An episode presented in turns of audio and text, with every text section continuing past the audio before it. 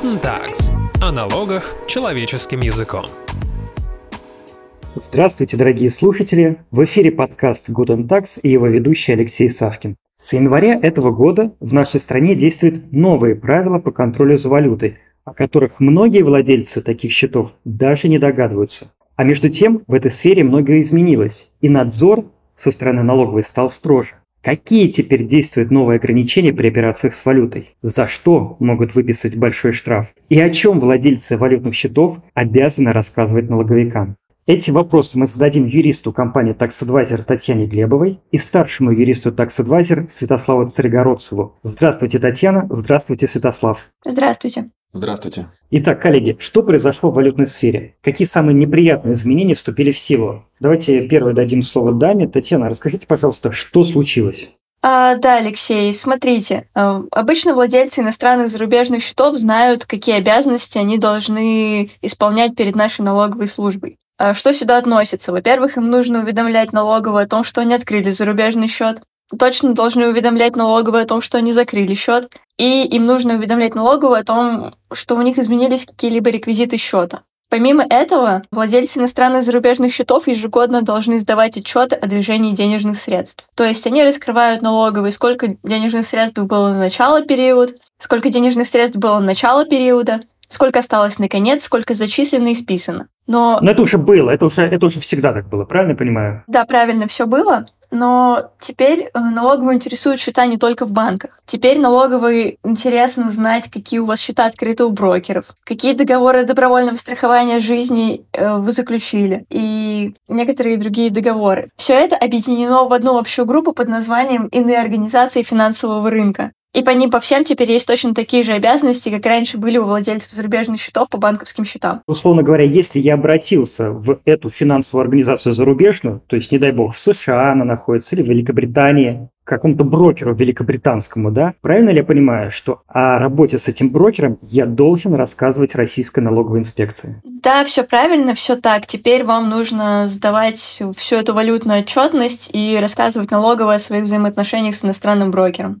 Как это происходит, мы чуть попозже поговорим. А сейчас хочу спросить у Святослава вот что. Как я должен вот эти вот подавать уведомления, отчеты, кому и когда? И чем вообще отличается уведомление от отчетов? Вот расскажите, пожалуйста, полностью, как я должен раскрыться перед российскими налоговиками, если у меня есть отношения с иностранными банками или брокерами? Святослав? Уведомление отличается от отчетов тем, что в уведомлении вы просто сообщаете, что у вас такой-то счет открыт или закрыт. А отчет – это информация о том, что у вас произошло за год. Отсадки начала конец периода и обороты. Уведомление нужно подать в течение месяца с момента, когда счет открыт или закрыт. Ну или изменились реквизиты. А отчет о движении э, нужно подавать по итогам каждого года не позднее 1 июня следующего года. А вот эти вот все формы, где их найти, как их заполнить, это, в принципе, можно найти легко на сайтах? Есть на самом деле один из самых удобных способов – это прям подать через личный кабинет налогоплательщика. То есть на сайте налог.ру можно зарегистрироваться, можно войти через госуслуги, можно получить логин и пароль в любой инспекции в России по паспорту. И, имея такой доступ, можно сообщить как о счете, да, так и подать вот такой отчет. Теперь с недавних пор это стало доступно и для брокерских счетов.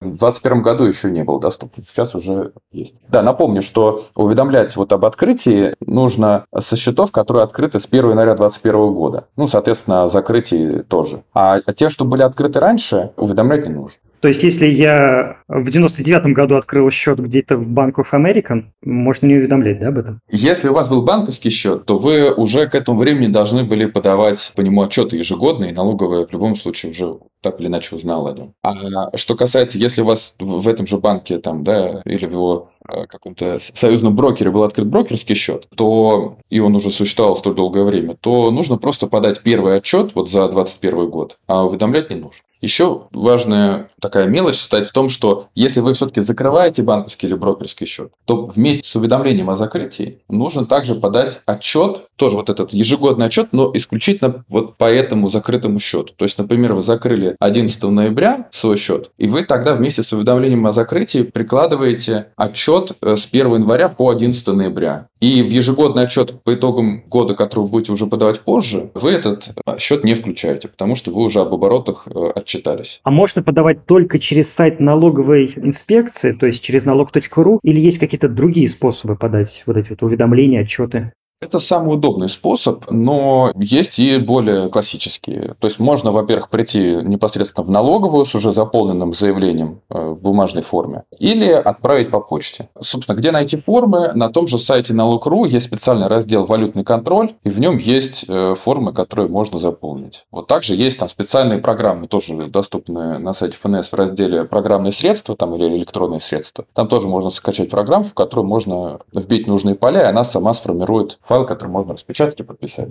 И тут напрашивается, Святослав, уточняющий вопрос. А что, если этого не сделать? Не подать уведомление, не отчитаться? Что за это грозит? За неподачу уведомления штраф 5000 рублей за каждый счет, о котором не уведомили. Если будет просто именно просрочка, то полторы тысячи рублей. Что касается отчетов, то по ним э, штраф зависит от того, насколько допущена просрочка, но в целом до 3000 рублей. Если вообще не подали, то тоже 3000 рублей. Но вот если повторно не подали, то уже штраф может быть 20 тысяч рублей. Еще стоит сказать, что отчет подается один единственный по всем счетам за год, а уведомление подается отдельно по каждому счету. Но, в принципе, не страшны эти штрафы, да, то есть можно не подавать ничего и платить штрафы ежегодно, да, если я не хочу показывать, какие там движения средств происходят по моим счетам. Если налоговая каким-то образом узнает, что все-таки счет у вас э, этот открыт, она будет вас бомбардировать требованиями о том, чтобы вы все-таки подайте, вы раскроетесь. И у налоговой есть право требовать подтверждающих документов к отчету. То есть к самому отчету не нужно прикладывать, например, выписки с оборотами. То есть нет такой обязанности. Можно, но не обязательно. Но вот когда налоговая уже этот отчет получает, или вы сами подали, или она у вас его выпросила, то она имеет право э, требовать документы, которые вот эти вот показатели подтверждают. Как правило, это выписка за год или там выписка банка или брокера.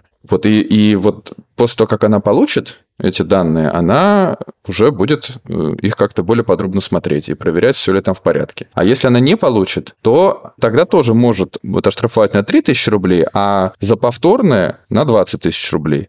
Теоретически, хотя нам такие случаи не встречались, она может вот э, бесконечно стать требований и за, за каждое неисполнение штрафовать, штрафовать, штрафовать, штрафовать. И в какой-то момент эти штрафы станут по 20 тысяч рублей. Но такие случаи на практике нам не встречались. А ничего серьезнее они сделать не могут, то есть привлечь какой-то административной или, не дай бог, уголовной ответственности это фактически это и есть административная ответственность, то есть это не налоговая э, ответственность, это не как штраф за неподачу декларации. Ну, они будут э, слать всякие документы о том, что придите, явитесь, мы вас вызываем, там вот протокол, постановление, но вот с этой точки зрения ничего серьезнее действительно нет. То есть уголовной ответственности именно за вот несдачу этой отчетности нету никакой или каких-то более серьезных штрафов. Но серьезные штрафы могут быть связаны именно с самими операциями, если о них все-таки налоговый узнает. Ага, сейчас мы об этом поговорим. Татьяна, я хотел вас уточнить еще немножечко про отчеты. Вот в этом едином отчете, как я понял из слов Святослава, надо показывать движение каждой копейки, каждую проводку. Это же может быть огромный массив информации, если там счетов 20, и по ним постоянно циркулируют средства. А на самом деле там всего 5 окошек в отчете. Первое – это код валюты, то есть вы указываете код валюты в соответствии с классификатором. Второе окошко – это сколько было на 1 января. То есть вы просто указываете сумму, причем важно, что сумму в тысячах и три знака после точки. То есть, например, если у вас была одна тысяча на 1 января, вы просто ставите 1, точка и 3 ноля. Во втором окошке вы указываете сумму всего, что было зачислено вам на счет за этот год. Это может быть любая сумма. Просто берете выписку и смотрите в этой выписке, сколько денежных средств вам поступило за год. В третьем окошке вы аналогичным образом считаете, сколько денег было списано за год по этой валюте. И в последнем окошке вы просто указываете сумму того, сколько осталось э, на 31 декабря. Ну, не страшно, в принципе. Ну да, да. В целом вам нужно просто произвести арифметические действия и увидеть, что эти суммы совпадают. Ну, причем есть специальная программа, и не обязательно самому с калькулятором сидеть. Ну, можно посчитать самому, но можно либо через личный кабинет, он вам автоматически укажет, где вы ошиблись. Ну, если будете сдавать на бумаге, то проверьте, иначе вам может просто прийти запрос от налоговой, что вот логический контроль не пройден. Там, переподайте отчет. Но это что касается валюты. А вот движение активов по брокерским счетам, там еще двигаются не валюты, там двигаются там всяческие имущественные обязательства, насколько я понимаю, акции, облигации, что-то еще. С брокерскими счетами похожая история. То есть вам нужно определить, сколько они стоят в денежном эквиваленте. Ценные бумаги вы имеете в виду, да? Да, Алексей, смотрите, не существует таких активов, ценность которых нельзя определить в денежном эквиваленте. То есть, если у вас, например, на брокерском счете учитываются акции, то вы можете спросить у брокера, сколько эти акции стоили вообще, сколько этих акций вам прибыло и убыло на конец года, и сколько в итоге осталось. Единственная проблема, которая может действительно возникнуть, вот мы проверили, например, как это работает в личном кабинете сейчас, и налоговая точно так же требует, чтобы эти суммы все арифметически совпадали между собой. Но, как мы знаем, акции могут стоить в разные периоды разное количество денег. Соответственно, сумма списанного может не совпадать с суммой зачисленного, и в итоге это может тоже не совпадать с той суммой, которая осталась в конце года. Что пока делать с этой разницей, неизвестно, и ФНС не дает прямого ответа на этот вопрос. Ну хорошо, коллеги, вот я уведомил налоговую инспекцию и отчитался перед ней. После этого я могу делать со своими деньгами в иностранном банке все, что хочу, то есть переводить сколько хочу, получать сколько хочу, или есть какие-то ограничения по операциям с валютой или вот с брокерскими счетами. Святослав, расскажите, пожалуйста. Есть ограничения. Перечень э, операций, которые можно совершать по иностранным счетам, в целом ограничен. Если ваш счет находится в стране, которая осуществляет автоматический обмен информацией с Россией, то э, здесь, наоборот, есть послабление. Объясню, что такое автоматический обмен под эгидой Организации экономического сотрудничества и развития ОСР страны договорились о том, что в каждой стране банки и другие финансовые организации, в частности, вот эти самые брокеры, они будут в местные налоговые передавать информацию о каждом клиенте и о том, в какой стране этот клиент является налоговым резидентом. После этого вот эти местные налоговые будут в другие страны, в другие налоговые рассылать эту информацию. Таким образом, налоговая служба в каждой стране будет знать, э, что вот у их налоговых резидентов там-то открыты счета, там-то открыты там какие-то депозитарные счета, брокерские и так далее. И вот если страна, в которой открыт такой счет, осуществляет автообмен с Россией, то зачисления от нерезидентов, то есть от иностранных граждан и от иностранных компаний, они разрешены все. А если не находится в такой стране, в этом перечне, да, в этом списке стран, которые обмениваются, то разрешены только четкий перечень зачислений, который указан в законе. Ну, как правило, это то, что человек сам может делать с, с этими операциями, да, то есть, например, он там а, сконвертировал валюту, или ему проценты пришли от банка, да, или он там перевод сам себе сделал, ну, а также некоторые другие. В общем, полный перечень можно посмотреть в законе. Закон ограничивает перечень операций, которые можно совершать по таким счетам. То есть, вот все, что там указано можно делать, а что не указано, делать нельзя. То есть, что делать можно? Э, во-первых, можно туда зачислять свои собственные средства из российских банков э, и зарубежных банков. Но, например, нельзя зачислить средства с иностранного брокерского счета. То есть, вот у вас есть, например, американский брокер, вы продали акции, э, на брокерском счете лежит какая-то сумма, и вы ее на американский же счет не можете зачислить. Если хотите это сделать законно, сначала эту сумму надо пригнать в Россию, а оттуда уже на американский счет счет. Также несколько ограничиваются зачисления как от э, других резидентов, то есть граждан российских и российских компаний, так и от нерезидентов, то есть иностранцев и иностранных компаний. От российских граждан и российских компаний можно получать средства на такие счета, если перевод идет в рублях, а если в иностранной валюте, то по общему правилу без ограничений только если это от близкого родственника идет зачисление. А в остальных случаях есть ограничения. То есть, например, вот чтобы это сделать с российского валютного счета, то нужно, чтобы размер зачисления был не более 5000 долларов США в день. Ну, или если это другая валюта, то эквивалент. То есть мне мой друг, но не родственник, может отправить на счет в американский банк только 5000 долларов за день. Да, но в принципе это даже, вот это ограничение, оно распространяется для всех, э, даже, даже если счет в автообмене. То есть это просто особенность именно с другими резидентами. Наш закон не очень любит, когда вот резиденты с резидентами что-то там э, делают. Но, а, то есть основные ограничения предусмотрены для ситуации, когда от нерезидента что-то приходит. Ну, то есть вот американский банк сотрудничает с какими-то американскими физлицами и иностранными компаниями. В этом случае что происходит? Вот как как раз в этом случае вот, э, очень узкий перечень того, что разрешено. То есть, например, можно получать на свой зарубежный счет заработную плату, если вы работаете, у вас трудовой договор с как раз американской компанией, да, например. А можно получать пенсии, стипендии, алименты, страховые выплаты можно получать. Ну, и по большому счету, за несколькими другими исключениями, все. То есть, например, если вы хотите взять заем, получить его, да, в иностранном банке, вы не можете его получить. Если вы хотите сдать квартиру или вообще любую, любую недвижимость в аренду, также только на счет в российском банке. А если мне какой-то иностранный гражданин по доброте душевной хочет отправить 10 тысяч долларов на счет в американском же банке, да, да, то есть какой-то подарок, грант, материальная помощь. Если он не ваш близкий родственник и не супруг, тоже нельзя, только на счет в Российском полномочном банке. Угу, понятно. Полномочный банк – это, по большому счету, любой банк российский, в котором можно открыть валютный счет. Очень интересно. Но это касается банковских счетов, да, вот с, потому что, на самом деле, вот у этих других финансовых организаций, помимо вот этих активов, да, которые они держат, да, вот те же там паи, акции и так далее, ценные бумаги, ведь там же могут и деньги храниться, то есть у брокера, например, тоже же есть денежный счет. И тоже возникает вопрос о разрешенных зачислениях и разрешенных списаниях. Ну вот у нас есть по этому поводу специальное указание Центрального банка, в котором написано, что можно делать любые зачисления и списания, независимо от того, есть автообмен или нет. И тут напрашивается, конечно, вопрос, а с какими странами существует этот автообмен, а с какими не существует? Я понимаю, что все страны мы сейчас не перечислим, но вот с Европой, с Северной Америкой. Во-первых, можно сказать о том, где точно это можно посмотреть. Есть специальное по этому поводу письмо Федеральной налоговой службы, э, ну, в которое вносятся изменения или которое просто там обновляется регулярно. То есть тут даже надо не смотреть ни на какие не на сайт ОСР, в котором иногда может быть написано, что автообмен есть, а наша налоговая говорит, но по факту его еще нет. Поэтому в перечне его тоже нет. Поэтому главный ориентир – это вот это письмо. Что касается стран, то в целом подавляющее большинство стран Европы, а, арабские страны, также Новая Зеландия, например, Австралия, англосаксонские страны традиционные, но при этом, например, сама Британия и США а, не находятся в этом перечне.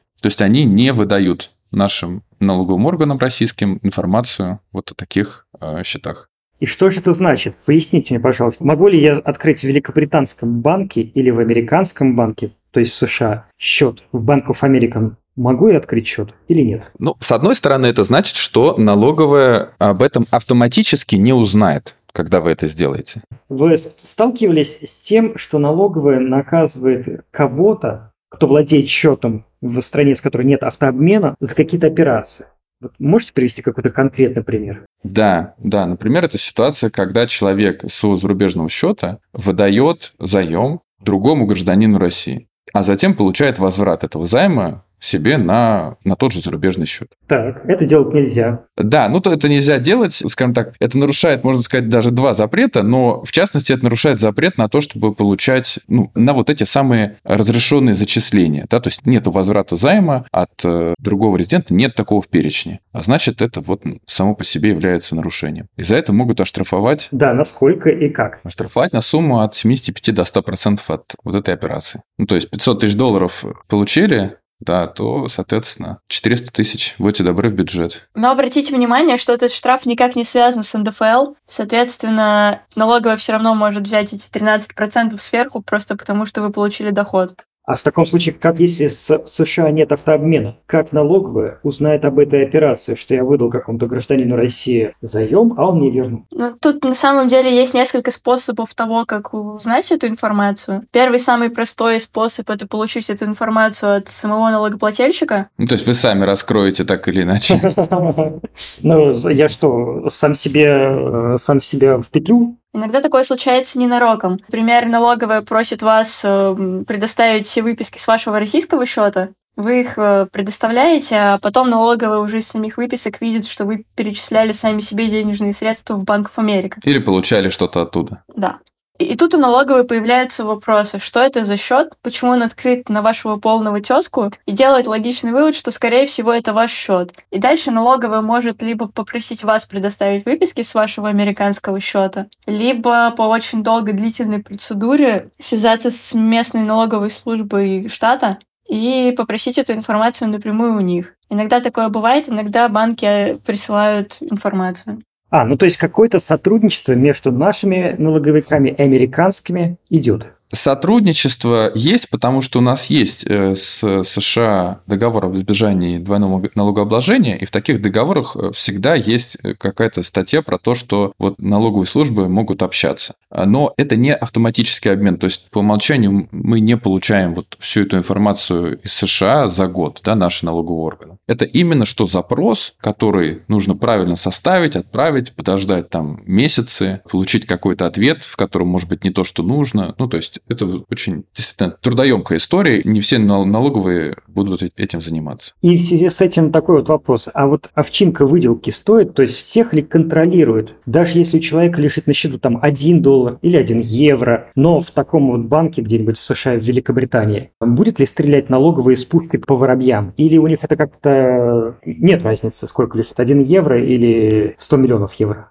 А с точки зрения отчетности точно не всех. Обратите внимание, что те страны, которые участвуют в автообмене, для них есть специальное правило с точки зрения валютной отчетности. То есть, если вы не зачисляли, не списывали со счета эквивалент 600 тысяч рублей, и у вас на счете сейчас меньше этой суммы, то вы можете не сдавать отчет о движении средств по этому счету.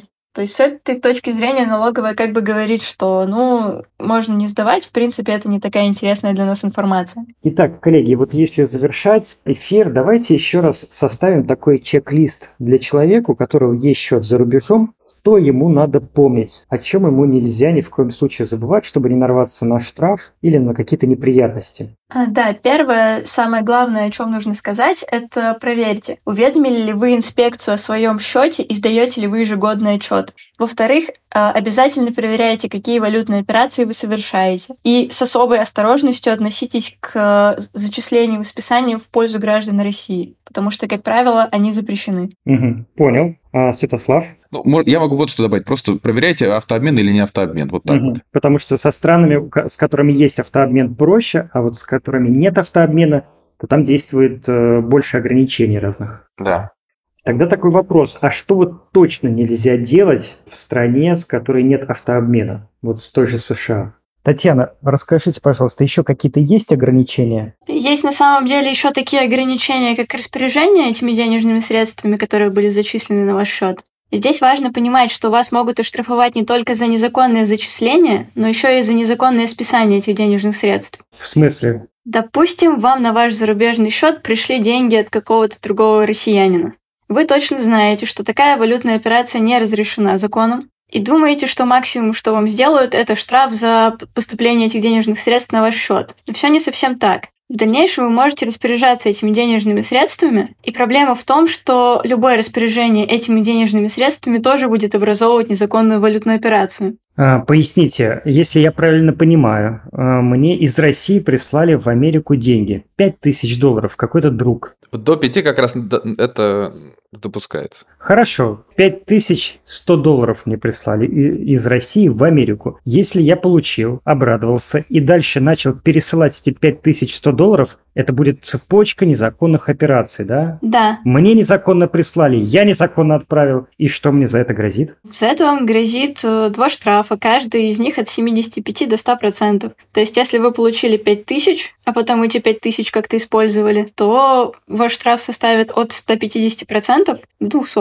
О, как интересно. То есть сумма штрафа даже превысит э, ваше зачисление. О, как интересно. Вот это очень важно. Хорошо, что мы об этом сказали. И в каком случае такие вот э, прогрессивные штрафы будут еще возникать? Вот при зачислении, я понял. А еще при каких случаях? Ну, любое зачисление и последующее использование этих денег, именно незаконно зачисленных на счет, образует два состава административного правонарушения. Да, это печально. И хорошо, что мы об этом проговорили. В самой плохой ситуации резидент отправляет вам деньги. Для него это незаконная валютная операция. Налоговая может попросить его уплатить штраф.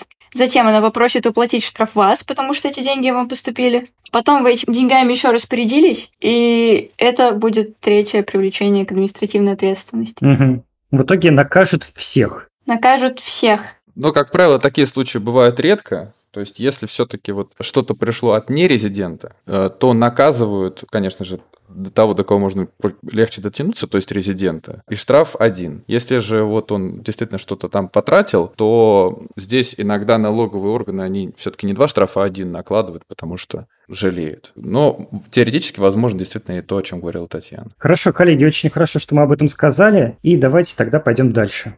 Коллеги, хочу задать дополнительный вопрос. Вот с валютными счетами мы разобрались, но, насколько понимаю, есть какие-то особые правила и ограничения, и штрафы в сфере работы с электронными кошельками. Вот про это мы можем сейчас упомянуть? Во-первых, ввели ограничения, связанные с операциями по электронным кошелькам иностранным, а также обязанность отчитываться по ним. Ну, это такая достаточно большая тема, поэтому предлагаю рассмотреть это при следующей встрече. Да, давайте тогда сделаем об этом отдельный подкаст. Хорошо, коллеги, спасибо большое. Мы будем завершать наш выпуск. Напомню, что сегодня мы разбирали новые правила по работе с валютой. Это важно для тех, у кого есть счета за границей. Благодарим за беседу юристу компании Tax Advisor Татьяну Глебову и старшего юриста Tax Advisor Святослава Царегородцева. Всего доброго и берегите себя. До свидания. Да, до свидания.